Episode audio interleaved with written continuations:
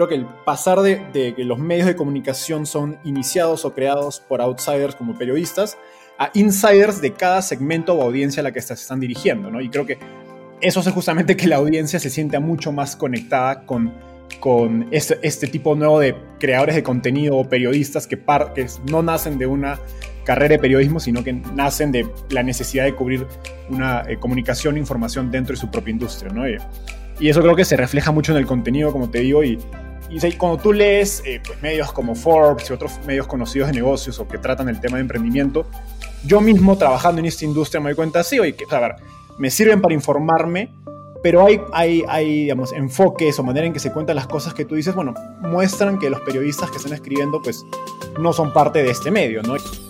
Hay recursos que pueden ser mejores para explicar ciertas cosas que nosotros hacemos. Entonces, mucho a veces en nuestras guías son curaciones de contenido, es donde vamos a explicarte paso a paso qué tienes que leer o qué tienes que escuchar, de qué fuentes para poder eh, hacer una actividad en particular como levantamiento de capital, que es donde la gran mayoría de emprendedores tienen siempre dudas o miedos o, problemas. Pero eso se replica a, muchas cosas, ¿no? Entonces eh, creo que sucede de ambos lados, es como curas contenido para no, no, no reinformar sobre algo que ya se dijo X veces, pero también es educar acerca de cómo eh, consumir este propio contenido, ¿no? acerca de qué es un buen consejo, acerca de qué no lo es, acerca de qué es una buena explicación de, de, de una área de negocio. Una verdad que el periodismo lamenta. Los nuevos medios de comunicación no son creados por periodistas, los casos son cada vez más. White paper, contexto, los múltiples podcasts y newsletters hechos por creadores independientes que se convierten en todo un ecosistema. Los TikTokers que evolucionan junto a sus audiencias. Todo apunta a los insiders, a la comunicación de persona a persona, sin estructuras rígidas ni modelos verticales. El contenido, además, no es el centro de todo, sino una vía para entregar datos, desarrollar soluciones y productos que agreguen valor a una comunidad con puntos distintos de contacto al tradicional consumo de notas informativas. Startupeable no fue creada por un periodista, ninguno de sus integrantes lo es, pero a través del contenido se plantea detonar la comunidad emprendedora número uno en Latinoamérica. Es Enzo Cavalli, fundador y editor de Startupeable. Yo soy Mauricio Cabrera y este es The Coffee, episodio 43, temporada 3. Comenzamos.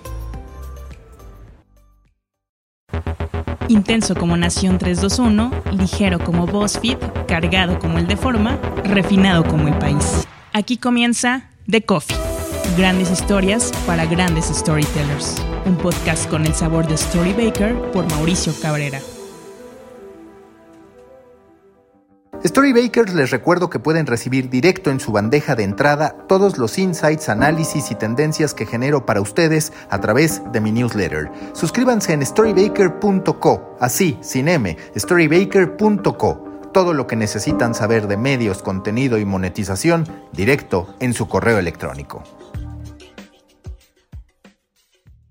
Nuevo episodio en The Coffee. Me da mucho gusto saludar a Enzo Cavalli, quien es fundador y también editor de Startopeable. Enzo, muchas gracias por estar en este podcast. La, primera pregunta, ¿de qué va Startopeable? ¿Es Startopeable un medio de comunicación o una comunidad? Porque yo cada vez insisto más en que el medio es una vía para construir algo y no tanto el fin en sí mismo, pero me interesa mucho tu perspectiva.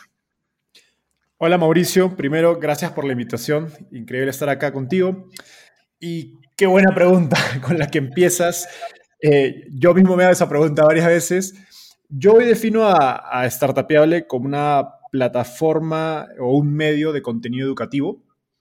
Em, empezó como un blog, yo simplemente queriendo escribir y un poco por la, por la creo que la demanda y los pedidos de nuestros propios lectores fue creciendo a convertirse en esta plataforma de contenido educativo, donde de algún modo buscamos que, la, que el, ser una, una, un lugar donde, donde la gente puede ingresar al ecosistema startup y aprender de algo muy sencillo, muy básico, con una herramienta como nuestro glosario, pasando por el blog, el directorio y hasta contenido mucho más sofisticado como el podcast. ¿no? Entonces, de algún modo, empezamos hablando mucho de emprendimiento, de venture capital, pero nos dimos cuenta que nuestro ecosistema en Latinoamérica, a diferencia de quizás Europa o Estados Unidos, todavía está algunas décadas rezagada y faltaban explicar cosas mucho más, eh, digamos, de fundamentos, ¿no? Desde algo tan sencillo como explicar qué es fintech en media página, en un glosario, qué son las métricas que ve una startup y a partir de eso poder construir una, una base de lectores más informados a quienes le podamos dar contenido mucho más sofisticado, ¿no? Entonces creo que es, es un, creo que empezó como un blog, hoy día sí diría que es un medio, tiene un componente de comunidad sin duda, y, mucho de educación. Y una de las tendencias que vemos no solamente con Startupeable, también con el propio contexto que podríamos decir que es uno de sus competidores o incluso con Future de Andreessen Horowitz, es que muchas veces los medios de comunicación en realidad no están siendo impulsados y muchas veces ni siquiera tampoco operados por periodistas. Este es tu caso, es así, tú no eres periodista, pero encontraste una serie de necesidades que seguramente tú en su momento tuviste y que ahora estás intentando llevar a más personas con deseos emprendedores. Exacto, de, hecho, a ver, cosa graciosa, yo en algún punto de mi vida quise estudiar periodismo, terminé yéndome por economía, que creo que es una carrera que tiene mucho de periodismo y de negocios, creo que combina tanto los skills, las habilidades de investigación y de, poder procesar información y sintetizarla con un poco más entendimiento de cómo funcionan los mercados. Yo creo que es un, es un paquete de habilidades que aprendí en la universidad y obviamente lo traje a, a este mundo. Yo empecé a escribir por dos razones, o por una razón principal. Cuando empiezo a trabajar en la industria de Venture Capital, porque aparte de startupeable, trabajo como inversionista, em, em, eh, sobre, empezando en Perú, yo soy de Perú, pero radicado en México, empiezo a identificar que en mis entrevistas o en los famosos pitches con los emprendedores, encontraba preguntas eh, recurrentes, problemas o dudas que enfrentaban los emprendedores. Y yo que soy un ávido consumidor de, medios digitales, blogs, podcasts, sobre todo del, ecosistema startup y de venture capital en el extranjero, eh, principalmente Estados Unidos, yo decía, oye, muchas de estas preguntas que me están haciendo eh, ya están respondidas en otros medios, ¿no? ¿Por qué no están estos emprendedores eh, recurriendo a este contenido que yo mismo estoy consumiendo, ¿no? Y la verdad es que en ese momento eh, tuve dos hipótesis. Una es el idioma. existe mucho contenido sobre emprendimiento en inglés, pero la verdad es que a los latinos el inglés aún nos cuesta. y aún cuando sepamos inglés, pues es muy probable que prefiramos leer o escuchar una entrevista en español porque simplemente es nuestro idioma eh, nativo. Em, y segundo, que es el, contexto, ¿no? Si es que quieres pues hablar de, financiamiento, de levantar capital, de crecimiento, de estrategias de, no sé, marketing, eh, de cómo reclutar talento, pues la realidad de los ecosistemas extranjeros de Estados Unidos es muy distinta al de Latinoamérica, ¿no? Entonces, muchos de los consejos que se dan allá no necesariamente aplican acá, ¿no? Entonces, eh, creo que esas fueron las dos hipótesis que me animaron a empezar a escribir por mi cuenta y bueno, eso eventualmente evoluciona a lo que soy startup. Yo siempre hablo de gamificar el modo en que vas contando las historias de tus negocios, de tus emprendimientos, incluso tu vida misma, porque si tú le pones niveles, pues aprendes a requerirte, exigirte acorde al momento en el que estás y muchas veces también a invertir ya sea esfuerzo o dinero también acorde a lo que en ese momento necesitas. ¿En qué nivel bajo esta filosofía, metodología dirías que se encuentra startupeable? Me encanta esta pregunta porque es algo que tratamos de, hacer en, nuestro, en el, proceso de creación de contenido de startupeable. Y parto de, una, de una premisa muy básica, ¿no? Yo siempre a mi equipo de, el equipo de mi equipo de redactores y de con los que creamos el contenido, les digo, si esta pieza no la, ustedes tienen que preguntarse, ¿la entenderían mis papás? Sí o no. Si no la entienden mis papás, no es publicable. ¿no? Y, parte de, dos, de, dos, de dos inspiraciones o dos eh, razones. Una es el ecosistema de startup y sobre todo el de Venture Capital. Tiene mucho vocabulario en inglés, mucha terminología que creo que de algún modo mitifica este mundo y le hace ver mucho más complicado de lo que en verdad es, y, eso en consecuencia empuja, creo que, o, genera ciertas barreras a que más gente se interese por el emprendimiento o trabajar en startups simplemente. Y creo que son cosas que, de algún modo, son la misión de Startupiable de derribar esas barreras y hacer que el ecosistema sea más accesible para todos, que sea más diverso, que hay un problema indudablemente de falta de diversidad en el ecosistema. Y el otro segundo tema es, un tema más, o la segunda razón es mucho más personal. Em, en la universidad eh, participé en una ONG de, educación donde ayudábamos a, profesores eh, en colegios públicos de secundaria en Perú a básicamente mejorar sus, sus experiencias de enseñanza, ¿no? Y es algo que a mí siempre me frustró, que es que la educación no tiene por qué ser aburrida. Em, entonces, un poco esas, esas frustraciones las traigo al proceso de creación de contenido startupeable en el sentido de hacer contenido eh, que tengan cierto, cierto, cierta hilo de una, de una historia donde sea eh, entretenido leerlo, no sea muy complejo, los párrafos sean cortos. Cuando hayan eh, conceptos muy complejos de, explicarlo, pues siempre se puede recurrir a una imagen o un video. Entonces son cosas que tomamos muy en serio en Startupable y hacemos que creo, que creo que lo bueno es que nuestros lectores lo valoran y nos dicen, sí, la verdad es que entender estas cosas es muy sencillo con el contenido que hacen ustedes. Y que justo aprovechando que tú eres un outsider, me interesa conocer tu opinión sobre el periodismo y sobre todo sobre cómo piensan los medios de comunicación, porque yo he estado escribiendo mucho últimas fechas, analizando que lo que caracteriza a los medios de comunicación de nueva generación, en muchos casos, como lo decía, es uno, no fueron creados por periodistas. Dos, aún los que fueron creados por periodistas que están destacando son aquellos que buscan hablarle a la audiencia en general y no digamos decir, a ver, aquí lo que se hacen son notas y la idea de un glosario como el que por ejemplo tú tienes, pues lo cierto es que increíblemente en los medios de comunicación nunca estuvo, es decir, de pronto sí te empiezas a preguntar, ¿por qué los medios de comunicación tardaron tanto en darse cuenta que un término se lo podías explicar más de un modo semejante a un diccionario que redactando todo un párrafo para poderlo explicar, o no solo un párrafo, sino un texto. ¿Cuál es tu reflexión, las, los pensamientos que tienes sobre el periodismo y el modo en que concibe lo que tiene que hacer? Porque sin duda, donde está la gran ruptura es en outsiders que le hablan a personas más que a lectores de medios de comunicación como tradicionalmente los ubicábamos y conceptualizábamos. Me, parece muy interesante el concepto de, outsider que utilizas, porque cuando yo creo contenido, y una de las cosas que nuestro propio público nos, nos dice es, oye, hay muchas plataformas o muchos medios acerca de emprendimiento en Latinoamérica, pero se notan que son outsiders. En cambio, con Startupeable se nota que son un insider, que son gente trabajando en el ecosistema startup, que son gente que ha pasado por, digamos, que conoce emprendedores, que ha trabajado con ellos, que sabe lo que es trabajar en una startup, que sabe lo que es ver una ronda de inversión, que sabe sí, lo que, aquí, perdón, aquí, perdón, Enzo, me refería a outsider del periodismo, no, no del, no insider de la industria, ¿no? Habitualmente los medios de comunicación son outsiders de lo que, de lo que hablan y digamos supuestos especialistas en periodismo, y aquí creo que se altera ese orden, por así decirlo. Exacto, pero creo, creo que ahí está la particularidad, ¿no? O sea, el, creo que el pasar de, que los medios de comunicación son iniciados o creados por outsiders como periodistas a insiders de cada segmento o audiencia a la que se están dirigiendo, ¿no? Y creo que eso hace justamente que la audiencia se sienta mucho más conectada con, con este, este tipo nuevo de creadores de contenido o periodistas que, que no nacen de una carrera de periodismo, sino que nacen de la necesidad de cubrir una eh, comunicación e información dentro de su propia industria, ¿no?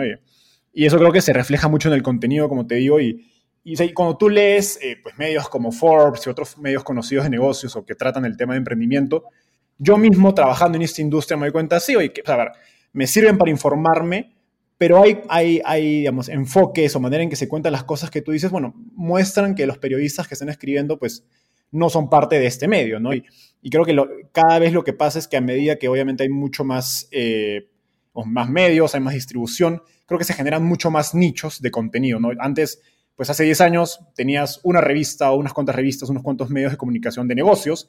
Hoy día tienes negocios partido en verticales y eso te permite que salgan estos pues, insiders que no, tengan, que no sean periodistas y que pues sean eh, especialistas en marketing digital, especialistas en startups, incluso hay podcasts que se especializan solamente en venture capital, podcasts que se especializan solamente en startups, el caso de Víctor Cortés, mi amigo de, ex de contexto, ahora de tracción, que se enfoca únicamente en escalamiento de startups.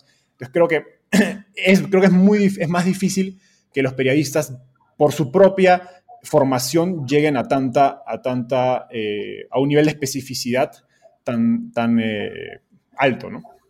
Y a ese respecto, uno de los problemas de los insiders, que por ejemplo a mí me pasa con la plataforma de medios o la plataforma que analiza la industria de contenidos que tengo, que es justo Storybaker, este podcast forma parte de ella, es un insider, como tú lo decías, con el objetivo inicial que identificaste para lanzar Startupeable, de pronto piensa en las temáticas más avanzadas. En mi caso, por ejemplo, ya estoy pensando en el metaverso, ya estoy pensando en cómo explotar la creator economy, todos los términos que hoy están en tendencia, pero también cuando tú haces la bajada al grueso de tu audiencia, muy posiblemente va a estar en otro nivel. ¿Cómo intentas gestionar esta parte entre la curiosidad personal, entre la experiencia que como insider ya tienes de la industria, y por el otro lado, esta otra audiencia que necesita elementos más básicos, que yo por eso muchas veces hablo de rutas de lectura como rutas de aprendizaje en cualquier academia que hoy tenemos que hacer los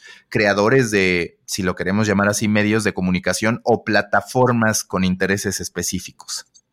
Uy, qué, gran pregunta. De hecho, es algo que yo personalmente me enfrenté. Te cuento un poco de contexto acerca de la historia de Startupeable. Startupeable lanza en enero del año pasado. Inicialmente no se llamaba Startupeable, se llamaba da Columbus VC, que significa Colón Venture Capitalist eh, en inglés. Y lo que pasó es que yo durante los primeros cinco o seis meses del año pasado eh, eh, escribía contenido, te diría, casi que traducido y adaptado de Estados Unidos para Latinoamérica. Entonces, habían podcasters o bloggers de Estados Unidos como 20 Minute VC o This Week in Startups que tenían contenido que yo consumía muy avanzado, como tú dices, como insider, que me gustaba, y decía, bueno, este contenido lo voy a casi que traducir y adaptar y explicar mejor para Latinoamérica. Y durante los primeros seis meses de Startupeable, la verdad que los lectores no crecían, estuvieron estancados. O sea, llegó un punto que avanzó, me acuerdo, creció en Perú, porque nuevamente soy allá, eh, de ahí se estancó.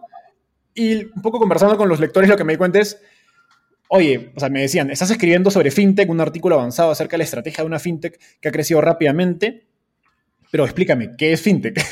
Entonces, creo que el mismo, o sea, el mismo mercado, la misma audiencia me fue diciendo, oye, tu contenido está muy avanzado, ¿no? Y cuando me voy más a los fundamentos, digamos, y ahí surge, surge la idea de hacer el glosario, empezar a hacer guías acerca de sectores, empezar a hacer una guía acerca de qué es Venture Capital, la verdad es que allí fue que empezó a explotar el, la audiencia startupeable y a convertirse en un medio mucho más conocido, ¿no? Entonces, me encanta ese concepto de que, que, es una adaptación del concepto de Product Market Fit de startups a medios que es Content Market Fit. yo, digamos, startupeaba la agarra Content Market Fit recién en la segunda mitad del año pasado. Y ya cuando, digamos, el mercado me dice eso, pues fue que yo, yo empiezo realmente a decir, ok, ¿cómo hacemos que esto nos evite pasar de nuevo, no? Que, que sigamos manteniendo una línea, de, digamos, conectada a lo que quiere nuestra, el grueso de nuestra audiencia. Y ahí empezamos a hacer cosas como leer, conectar más con nuestros usuarios, definir mejor nuestro, nuestro segmento. Yo hoy digo que, por ejemplo, mi, el, los lectores de Startupeable o los, los oyentes no son los emprendedores que salen en Forbes, que han levantado rondas series A de millones de dólares o series B de millones de dólares. El emprendedor o el trabajador en una startup que lee Startupeable está en la etapa presemilla o semilla o incluso antes de emprender. Es el que todavía está empezando, no, no, tiene, no tiene millones de dólares o amigos inversionistas o asesores que le cuenten cómo es todo. Eh, y por lo, son mucho más nuevos o de repente son emprendedores primerizos. Entonces creo que definir ese segmento mucho más claro y luego cuando empezamos a, crear contenido, pensamos, ok, ¿cómo esta pieza, que es una guía acerca del sector PropTech, o una guía paso a paso de cómo levantar capital, que estamos preparando y vamos a publicar justo en estas semanas, que es una guía súper detallada, responde a eso, ¿no? Y va al punto de si escribe, una idea interesante en un párrafo y digo, este emprendedor la va a entender, o sea, no estamos hablando nuevamente de el emprendedor que ha salido en Forbes que ha levantado millones de dólares, estamos hablando del emprendedor que está empezando, y si, no, y si ese párrafo no responde una pregunta de ese emprendedor, lo borramos o lo rehacemos. Oye, y ahí te quiero preguntar, porque la verdad es que cuando yo se lo digo a periodistas, muchas veces les hace ruido, pero yo, como veo que funciona lo que yo hago, como veo que, funciona lo que tú haces, lo que en su momento hacía contexto, lo que hacen una serie de publicaciones en Estados Unidos, a veces digo es que ante la abundancia de información, de pronto pareciera Evidentemente, exceptuando estos grandes casos de revelar casos de corrupción y de muchas otras cuestiones que tienen que ver con el bienestar de una nación o del bienestar global y, y demás, pero a veces parece que los medios de comunicación en áreas específicas tendrían o deberían tener como prioridad antes educar que informar, por el modo en cómo va fluyendo todo, por el modo en cómo le vas dando la información a la gente. Cierto, Eso, eso me parece un, gran punto. Y de hecho, en Startupiable tomamos la, la, decisión de no hacer noticias, porque muchas de las noticias creo que se rápidamente, y pasa más, es más una razón también de, posicionamiento y de marca, o sea, las noticias creo que rápidamente se comoditizan y en las últimas, en los últimos dos meses o tres meses han salido creo que tres o cuatro competidores de contexto. Nosotros no nos consideramos un competidor de contexto, de hecho los etiquetamos en muchas cosas, porque ellos hacen las noticias, ¿no? Y creo que contexto lo que me gustaba es que no solo contaban las noticias, sino las contaban desde el ojo de alguien que participe en el ecosistema. Em, pero ante esta abundancia de información, de hecho, no tengo una respuesta exacta, pero creo que como lo hemos traducido en Startupiables, oye, hay, hay recursos que pueden ser mejores para explicar ciertas cosas que nosotros hacemos. Entonces, mucho a veces en nuestras guías son curaciones de contenido. Es donde vamos a explicarte paso a paso qué tienes que leer o qué tienes que escuchar, de qué fuentes para poder eh, hacer una actividad en particular como levantamiento de capital, ¿no? que es donde la gran mayoría de emprendedores tienen siempre dudas o miedos o, problemas.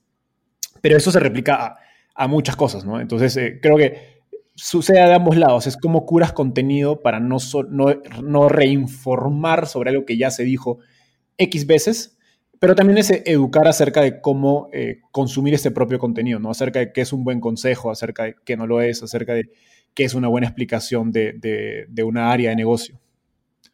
Y a este respecto, ¿cómo es su producción diaria de contenido contra producción que ustedes ya tienen planeada, porque como dices, saber las guías temáticas, por decirlo de alguna manera, es algo que pueden ustedes tomarse algo de tiempo para poderlo producir. Cualquier base de datos opera bajo una misma metodología.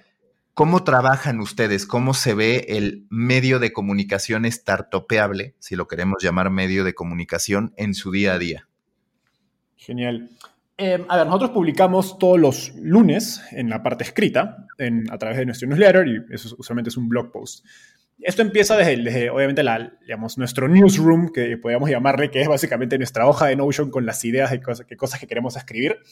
Em, y usualmente tenemos, varias, tenemos algunas categorías de contenido bajo las que tratamos de pensar. Entonces, una, por ejemplo, es sectores, ¿no? Y ahí podemos hablar de fintech, de proptech, de, no sé, de software as a service, etcétera. Eh, luego tenemos otra categoría que es áreas de negocios. ok, ¿cómo, cómo, es, ¿cómo estas piezas de contenido pueden estar relacionadas al rol de product management o de growth o de reclutamiento y talento, etcétera? Tercero es eh, el rol de financiamiento, que lo tratamos como otro, como otro eh, área en sí, porque es una habilidad bastante extensa y requiere muchos recursos de acompañamiento. Em, y así tenemos varias, un par de categorías más de contenido. Em, entonces, de ahí parte, ¿no? Y, luego empezamos a hacer ideas. Y vienen, vienen de muchas fuentes. Vienen a veces ideas de cosas que nosotros leemos y nos inspiran y dicen, oye, oye, qué bueno este artículo. Creo que si, lo, si hacemos algo, una estructura similar y la adaptamos a Latinoamérica, con ejemplos de Latinoamérica, con recursos de Latinoamérica, puede ser muy potente. Eh, eso, puede ser una fuente de inspiración. Otra es simplemente nuestro, la gente que nos comenta en Twitter, en LinkedIn o nos mandan mensajes haciéndonos preguntas recurrentes y ahí han surgido muchos muchos eh, eh, artículos. Siempre recuerdo este, uno de nuestros, artículos más leídos, que es 10 preguntas que hacen los fondos de Venture Capital y cómo responderlas. Y es porque la típica que el fondo te preguntaba, oye, ¿qué pasa si Google construye esto? ¿no? Y, la cantidad de veces que escucho esa pregunta era, ya eh, tonta. Entonces dije, bueno, mejor voy a hacer un artículo acerca de cómo responder esta pregunta. Em, entonces, de ahí nace eso. Y luego pasa un proceso de, básicamente ya donde hemos tenemos procesos de cómo hacemos investigación, eh, donde básicamente buscamos obviamente Google. Lo de la típica es googlear eh, y luego se le puede añadir, eh, tenemos, existen plataformas creo que especializadas o otros blogs de, de, otros, sobre todo de Estados Unidos, como First From Review, This Week in Startups, podcasts especializados, a los que recurrimos para ver qué ellos han escrito acerca de estos temas. ¿no? Y siempre tratamos de poner esa, esa valla de contenido alta, nuevamente sabiendo que probablemente lo tengamos que reducir y simplificar bastante para nuestra audiencia en Latinoamérica. Y finalmente entra el proceso de, escribir, ¿no? donde pues tengo un equipo, hacemos, empezamos por tablas de contenido muy genéricas a partir de esta investigación que hemos hecho y luego empezamos a hacer iteraciones básicas de, borradores, pasan dos, tres, cuatro veces de borradores eh, y dependiendo también del, artículo que estamos escribiendo, del contenido que estamos haciendo, recurrimos a, algunos especialistas eh, externos que pueden ser inversionistas o emprendedores especialistas en algún sector o en alguna área de negocio a quien le pedimos feedback acerca de, lo que hemos, de, alguna de las versiones finales del artículo guía o, post que estamos por lanzar. Hoy, ¿cuántas personas conforman tu equipo y de este equipo, cuántos son periodistas, si es que hay periodistas? Ninguno es periodista. Somos, para el, para el lado escrito, eh, son cuatro personas y para el, la parte del podcast, pues tengo una, una, agencia productora que me ayuda con la, con la parte técnica de producir los podcasts. ¿Cómo llevas este equilibrio entre el deseo de posicionamiento de marca personal y por el otro lado la construcción de una marca, podríamos llamar corporativa, que es startupeable? Te lo pregunto porque es un, a ver, es algo que muchos disfrutamos, pero que también en cierto punto se padece, es decir, encontrar ese punto medio en el que la persona también pueda beneficiarse, porque queda claro que en algún momento pues la, la, comunidad tendrá que seguir su propia vida, pero también cuidando el que la plataforma no dependa de ella, es siempre un sweet spot difícil de encontrar. ¿Tú cómo llevas esa relación entre el posicionamiento de Enzo Cavalli y por el otro lado el fortalecimiento y la construcción de Startupeable? Esa es una gran pregunta. De hecho, me la, me la han hecho, varias veces me la han hecho y me ha costado responderla Creo que como lo veo hoy, es hoy día yo priorizo mucho más la marca startupeable. En un inicio, a ver, yo, yo cuando empecé a escribir eh, bajo la marca startupeable, pues la marca no era conocida, pero yo en LinkedIn, yo personalmente ya me había dicho, ya me había hecho cierto posicionamiento en LinkedIn. Entonces, a ver, obviamente todo depende de, cómo empiezan las cosas, pero para mí esa marca en LinkedIn de Enzo Cavalier me permitió hacer ese, esa primera flama, digamos, de, de, interés o de, de, gente que visite Startupeable, ¿no? Entonces, digamos, en un inicio fue muy funcional que haya priorizado mi marca personal y me, y me ayudó a poder empezar la marca startupiable. ¿no? Hoy, eh, de algún modo, los roles se han invertido por eh, dos razones, te diría. Una es, eh, a ver, yo startupeable en el mediano plazo, 3-5 años, no lo veo como necesariamente como un medio, sino lo veo como un fondo de venture capital. Yo no, sé si conoces Y Combinator o Andreessen Horowitz en Estados Unidos, que son dos fondos de venture capital con marcas y producción de medios muy fuertes. De hecho, al inicio mencionaste Future, que es justamente el medio de Andreessen Horowitz. Entonces, lo que yo digo es, a ver, esos eh, Y Combinator y Andreessen producen mucho contenido, tienen medios increíbles que yo mismo consumo, pero tienen mucho dinero, ¿no? Entonces, eh, como parte de los fondos. Yo lo que digo es, yo estoy haciendo las cosas al revés. Estoy empezando por construir la marca y el posicionamiento de startupiable y eventualmente voy a lanzar el fondo de Venture Capital. Soy bastante joven, sé que levantar un fondo es difícil, por lo tanto no tengo apuro, pero en 3-5 años mi plan sería que Startupeable sea un fondo de Venture Capital, Startupeable Ventures, ponle el nombre que quieras, em, y que de algún modo el blog y todo el, el, blog, el podcast, todo el contenido que generamos es una estrategia de generación de deal flow, o sea, de conocer emprendedores con potencial en, en quienes eventualmente podamos invertir. Y lo que hace eso es que eventualmente el modelo de negocio startupeable, el principal modelo de negocio, va a ser ese fondo de venture capital. Digamos, y teniendo ese objetivo en, el largo, el mediano plazo, lo que tengo que hacer obviamente es priorizar la marca de startupeable, ¿no? Y eso implica cosas como simplemente en los posts dejar de mencionarme a mí, en la landing hace unos días estaba, hace unas semanas estaba mi nombre, le hemos borrado, quizás faltan algunos lugares por borrar, pero ya no estamos, antes decía fundado por Enzo Cavalier, ahora ya no dice nada de eso. Eh, eso es un ejemplo muy, muy, muy básico. Em, y luego va, por ejemplo, hace poco, hace unos meses contraté a Yanira Caraza, que es la, la COO slash Content Manager de Startupiable.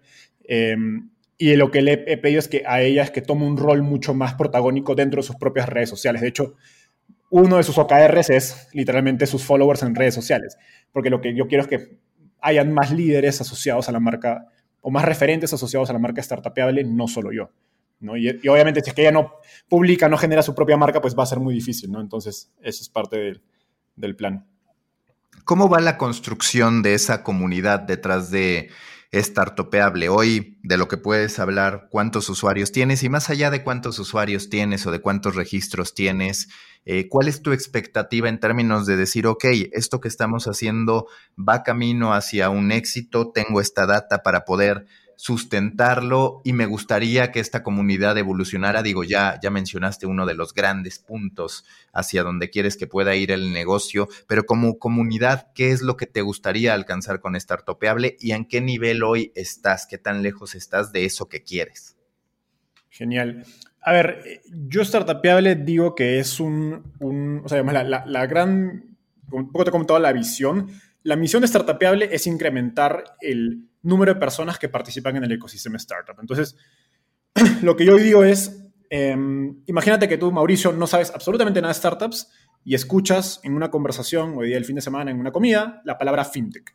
Y dices, oye, ¿qué es fintech? ¿no? Y de pronto llegas al glosario startupiable, donde en media página puedes aprender qué es fintech de manera muy sucinta. Esa misma, ese mismo glosario te va a llevar a la guía de fintech que tenemos en Startupiable, guía de fintech en Latinoamérica, donde hablamos de, obviamente, definiciones, las verticales de fintech, cuáles son las startups o los casos de éxito más, más, importantes, quiénes son los inversionistas, el financiamiento que está, viendo, cuáles son algunas tendencias. Entonces, te damos un panorama de todo el ecosistema fintech. Luego, te invitamos a ir al podcast, donde tenemos algunas entrevistas con mm, algunos de los mejores emprendedores en fintech, donde vas a, vamos a hablar de fintech a un nivel mucho más profundo. Vamos a hablar de, de repente, tasas de interés, estrategia de adquisición de clientes, gestión de riesgos, etcétera. Que si no hubieras escuchado o eh, pasado por los recursos anteriores, de pronto llegas a ese, a ese episodio de fintech y, y vas a estar súper perdido.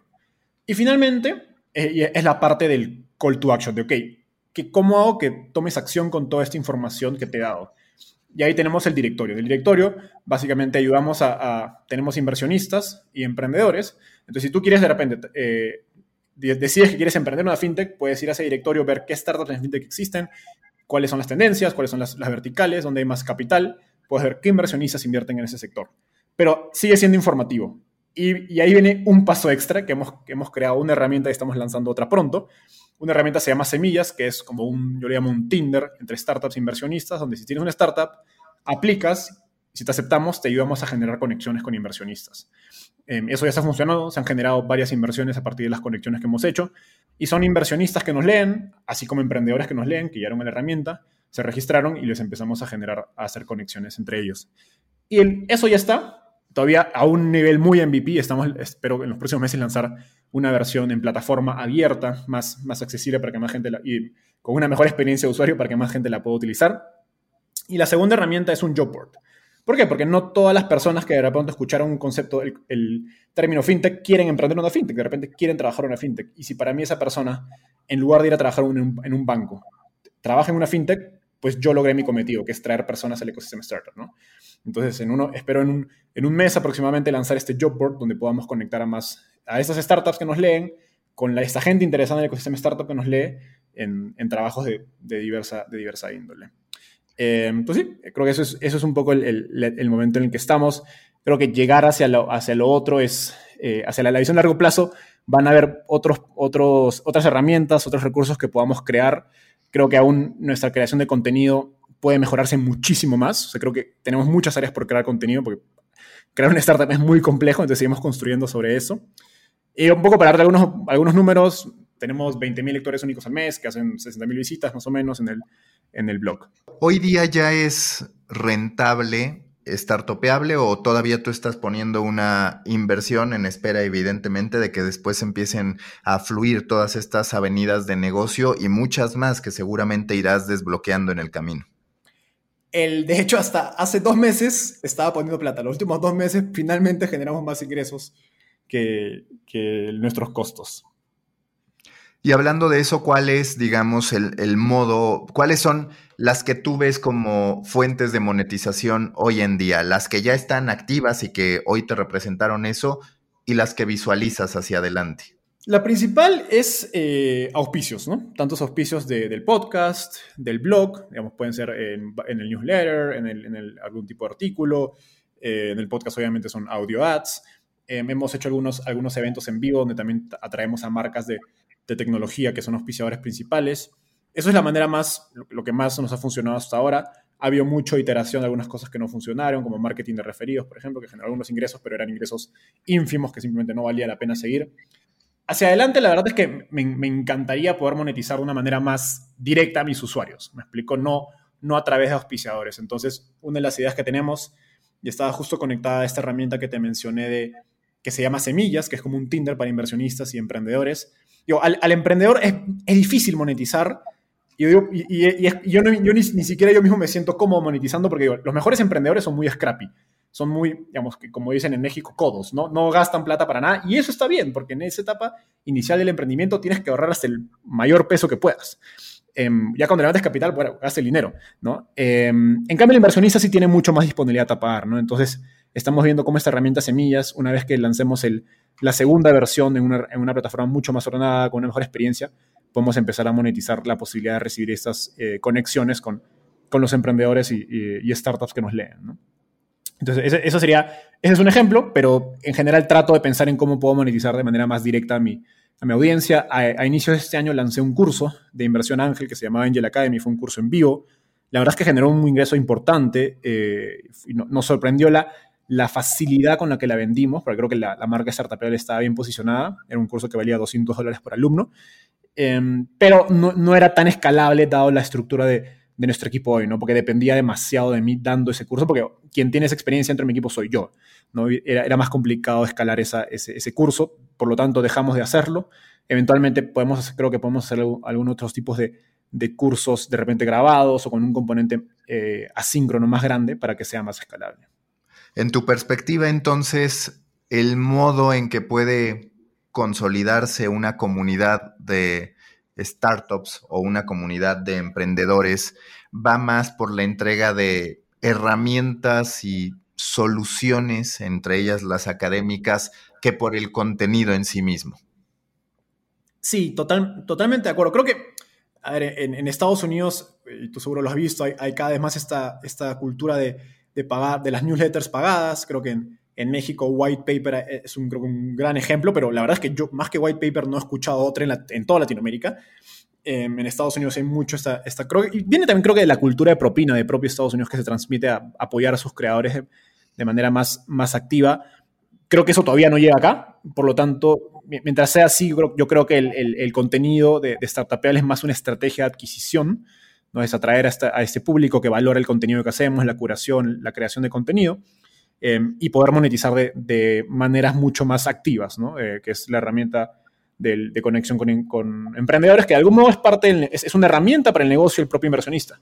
¿no? Eh, el job board es otra herramienta que va, va de esa mano, de hecho. Es básicamente, pues las startups están levantando capital, están atrayendo más talento y necesitan buscar talento y les cuesta encontrar talento, eh, pues yo tengo ese talento cautivo porque me está leyendo, ¿no? Entonces, eh, es un dinero que de otra manera gastarían en LinkedIn o en otras herramientas y pueden gastárselo en una comunidad más especializada en gente que quiere trabajar en startups, por ejemplo. ¿Dónde van a quedar los medios de negocios generalistas? Porque lo primero que empezamos a decir en medios es, los medios de información general, es decir, los que hablan de todo, van a sufrir.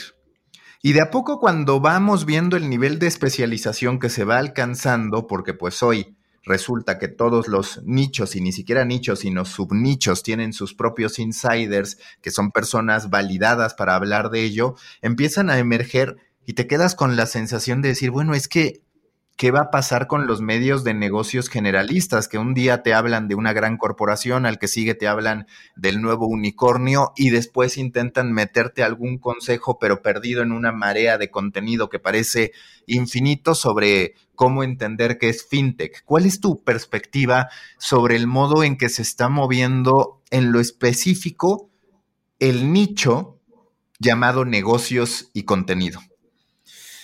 Qué gran pregunta.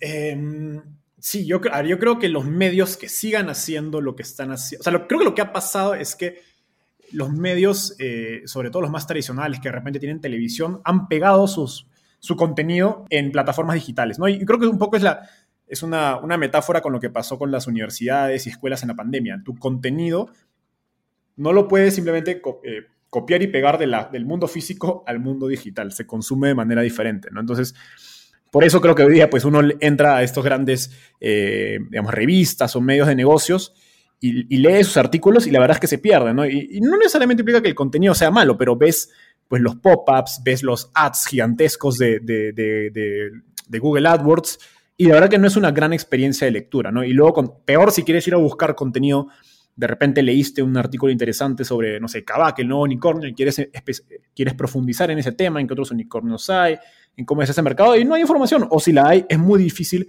eh, encontrarla, ¿no? Porque no, no está una plataforma preparada para ese nicho. Entonces, creo que en, ese contexto, la gran mayoría de negocios van a, van a sufrir. Creo que está muy conectado a que siguen dependiendo de, los ads como su principal, eh, digamos, de, de, los ads masivos como su principal fuente de ingresos.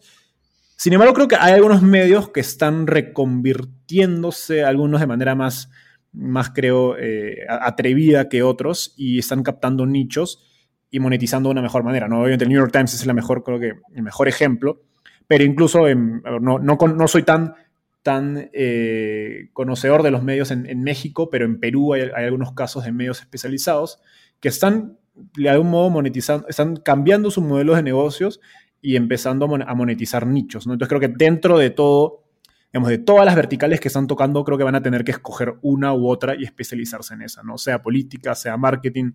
En Perú hay un, hay un medio que se llama Mercado Negro, eh, .pe, que creo que ha hecho las cosas bien en el, campo de marketing y, para Perú es un, para los profesionales de marketing en Perú es un medio muy leído. Y lo gracioso es que ya no monetizan obviamente con revistas, vendiendo revistas, ni, ni, con ads, sino que están recurriendo a otros medios, incluso tienen como un propio job board. Entonces creo que son varios cambios que van a tener que suceder si es que quieren seguir siendo relevantes.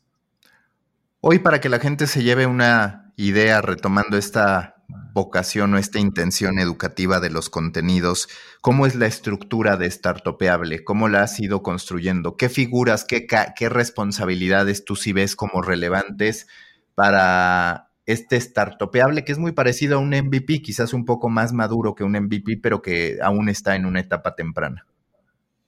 Totalmente. Em, tiene, a ver, Startupeable tiene un rol principal que es el, de Content Manager y COO. A ver, déjame rebobinar. Lo que ha pasado es que a medida que Startupeable ha ido creciendo, no tiene una operación únicamente de creación de contenido, sino una operación de lo que yo llamo herramientas, ¿no? Que te expliqué, que es el, Tinder, es el directorio, es el, eh, potencialmente el job board. Entonces, tiene un área de creación de contenido con un área de producto. Entonces, arriba tenemos una COO, que es nuestra COO slash content manager, porque maneja ambos lados de la mesa. Em, ella es Yanira, a quien mencioné hace unos, hace unos minutos. Y luego en el equipo de creación de contenido tenemos algunos content specialists, unos interns también, creo que lo que eh, hice en un inicio de manera, eh, la verdad es que muy intuitiva, fue crear procesos de creación de contenido y eso ha hecho que hoy día más gente de mi equipo pueda, pueda crear contenido de calidad muy cercano al que yo inicialmente escribía. Em, obviamente igual yo tengo un rol de editor, al igual que Yanira. Em, y del otro lado de, de, de, la parte de herramientas tenemos un product owner, literalmente, que es una persona que es Sebastián de mi equipo, que es, él es desarrollador de software. Em, y él nos ayuda con toda la parte de, obviamente, crear estas herramientas que van... Es básica, él casi que no escribe, él básicamente hace, o escribe, pero código, ¿no? Lo interesante es que él ha trabajado en startups, viene de este mundo de startups y participa también algunas veces de nuestro proceso de creación de contenido. Y creo que eso le da una sensibilidad para entender cómo estos productos, estas herramientas que creamos tienen que estar igual conectadas a, las necesidades o a los problemas que enfrenta nuestro segmento de, lectores. Aprovechando que eres también un especialista en materia de inversión, me interesa conocer tu opinión sobre la evaluación que se le dio a Morning Brew, la compra que hace Business Insider de este newsletter, tomando en cuenta que al final se trata de un newsletter que en estricto sentido se construye a partir de la publicidad. Cada vez empiezan a detonar distintas avenidas de negocio, pero ¿cuál es tu evaluación sobre, primero, la decisión de Morning Brew de decir, sí, me parece que tiene sentido ser parte de Insider, la empresa madre de Business Insider, y por el otro lado, el interés de Business Insider y lo que puede hacer o no con una marca, pues que en muchos sentidos a veces piensas, a ver, me parece que si pudieran tener el mindset de decir, voy a crear un spin-off, con su propia lógica, con su propia naturaleza, lo podrían replicar sin tener que invertir tanto. En fin, son muchas las interrogantes detrás de esa negociación que ya tiene algo de tiempo, pero me interesa tu punto de vista. a ver, creo que esto es, esta pregunta creo que es un paralelo a cuando un banco compra una fintech, ¿no? O sea, creo que Business Insider es un medio más tradicional bueno, es, empezó digital, pero es más tradicional dentro de las últimas cosas que ha pasado en los últimos años, que obviamente el mundo cambia súper rápido, ¿no?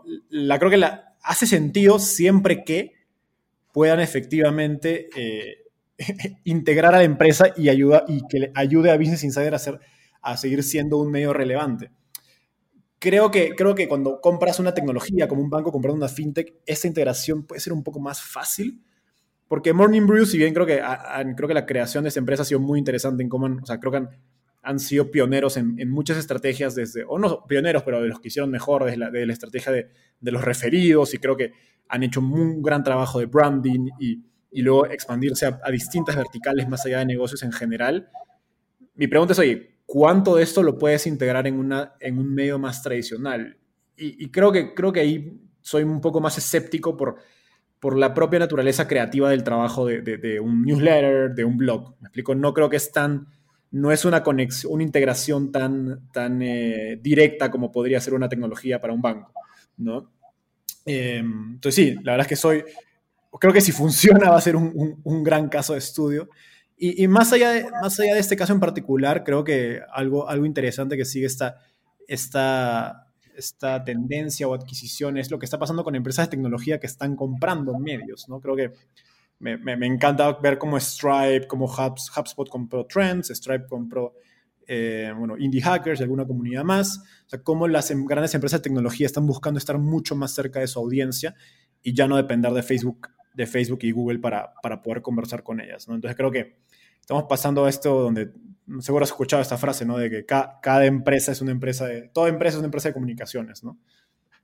Sí, y yo te quiero preguntar, en este sentido, si ves que hay congruencia o si consideras que vale mucho la pena seguir esta tendencia de plataformas tecnológicas adquiriendo, como ya decías, con el caso de HubSpot comprando Trends, digamos el producto pagado, y de Hustle el producto gratuito?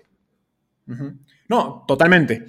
Eh, de, hecho, o sea, yo, yo mismo he tenido algunos acercamientos con algunas de esas empresas, eh, tanto fondos como, como empresas de tecnología, acerca de la posibilidad de que Startupeable se una con ellos. La verdad es que no, hoy día no es, no es, no es prioridad mía. Eh, como les dije, tengo algunos planes todavía de mediano plazo. Eventualmente lo podría pensar. Em, pero sí, creo que va a seguir, va a seguir sucediendo. O sea, creo que las, así, así, como hablábamos de que las, de que las los medios de negocios eh, muy horizontales, muy amplios, pierden contra los medios especializados y que van a nichos. Lo mismo pasa con las marcas de tecnología. ya Google es una marca, pues, ¿con qué la vas a relacionar? ¿no? Ya, ya no solo el buscador, ¿no? Amazon ya no es solo una tienda de, digamos, un e-commerce, ¿no? Eh, y, y, bueno, HubSpot tampoco es solo un CRM. Son marcas que han empezado a, tanto por su propio desarrollo de producto como por las adquisiciones que hacen a, captar muchos nichos, distintos casos de uso, distintas herramientas. Y les sucede lo mismo, ¿no? Si quieren, si quieren estar más cercano a nichos en particular que ellos consideren estratégicos, van a tener que, seguir haciendo, eh, eventualmente recurrir a adquirir estas empresas o hacer algún tipo de acquihire o algún tipo de, repente de, partnership de exclusividad.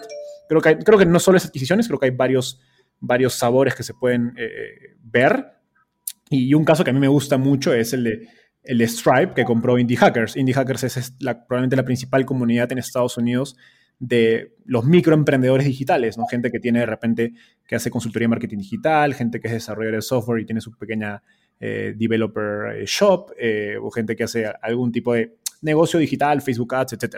¿no? Y solamente suelen ser microemprendedores y Stripe, obviamente todos esos microemprendedores utilizan Stripe. ¿no? Y Indie Hackers era la comunidad principal de, ese tipo de microemprendedores y Stripe adquirió esa empresa, ¿no? Y está, hoy día están súper brandeados en torno a eso. Y creo que a medida que crece, creo que lo que Stripe ha hecho es, oye, cada vez van a haber más microemprendedores, eh, obviamente habilitados por herramientas como Stripe y otras herramientas eh, no-code que te, que te dan mucha facilidad para hacer negocios por tu cuenta, sin necesidad de grandes equipos, y ellos quieren estar obviamente conectados a esa, a esa tendencia y que los consideren como eventualmente como su principal plataforma de pagos. Última pregunta de siempre en The Coffee. ¿Cuál es el tema que más cafés te ha exigido? El tema que más quebraderos de cabeza te representa últimas fechas sobre lo que haces, sobre el modo de crecer, sobre cómo alcanzar el éxito en, en tu negocio. ¿Cuál dirías que es ese tema que te ha demandado más a últimas fechas?